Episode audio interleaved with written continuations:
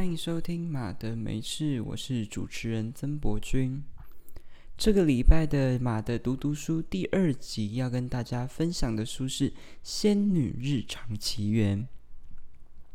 这本书的作家倪瑞红 （A.K.A. 仙女），仙女的封号是有神明认证的哦。我觉得非常的酷。那我近期也关注了她许多艺术的创作，我觉得很幽默，也很有个人特色。那么这次选读的篇章是《牛郎医生几点换成仙资格》以及国定洗碗日。牛郎是名兽医，十二岁时父母双亡，从那天起他四处行医。他听传说，只要救活一千只病牛，就可以成仙。当他在第九百九十九只牛时，突然陷入昏迷，弥留时遇到观世音菩萨相救。醒来时继续救牛，终于达成一千只牛换成仙的资格。于是玉皇大帝邀请他上天参加表扬大会，连众仙都爱他，特别是王母娘娘最宠爱的小女儿织女，当场就对牛郎一见钟情。以下是他的倒追计划。首先，他叫玉帝老爸别给牛郎封仙，让他先在天庭多爽几天。接着每天去找牛郎聊天，洗脑他天庭很无聊，当先生也就这样，不如在凡间救牛来的有意义。牛郎想想也是，就和玉帝告别。牛郎回到人间才一天，织女就找上门，说决定不当仙女也要嫁给他。牛郎看他没地方去，就答应织女的求婚，两人同心建立起美满的家庭。一年过去，织女知道自己即将被遣返天庭，只留下一只绣花鞋、一对刚吃饱的儿女。她还来不及向外出行医的牛郎告别，就被王母娘娘带回天上。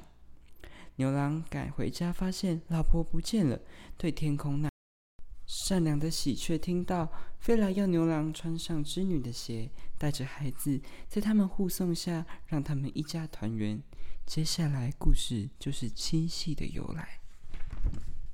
国定洗碗日，大部分七夕故事的版本都在形容一段可歌可泣的婚姻和爱情故事，但另一篇在台湾云林流传的牛郎织女版本，似乎更能反映婚姻生活的真相。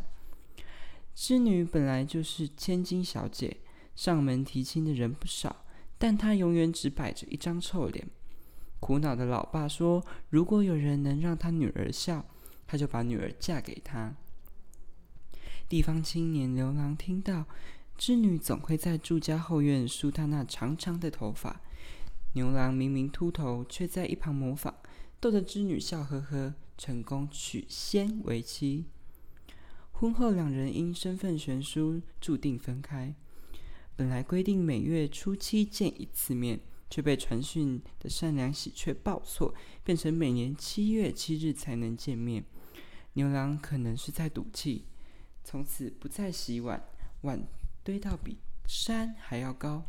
待见面那天，全给织女一次洗，织女每次都洗到哭。这也是七夕前后会下雨的缘故。因为善良的喜鹊报错消息，牛郎织女对外放话。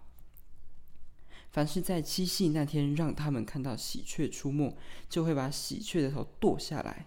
从此七夕那天，人们再也看不到善良的喜鹊在天上飞，因为他们都去避难了。我再次宣布，七夕为全国洗碗日。洗碗真的是一件会一秒突破爱情泡泡的巨大考验。我人生中遇过一个哲学家。他是唯一一个和我说热爱洗碗这项家事的男性。他说洗碗很疗愈，帮助他思考。你们听到了没？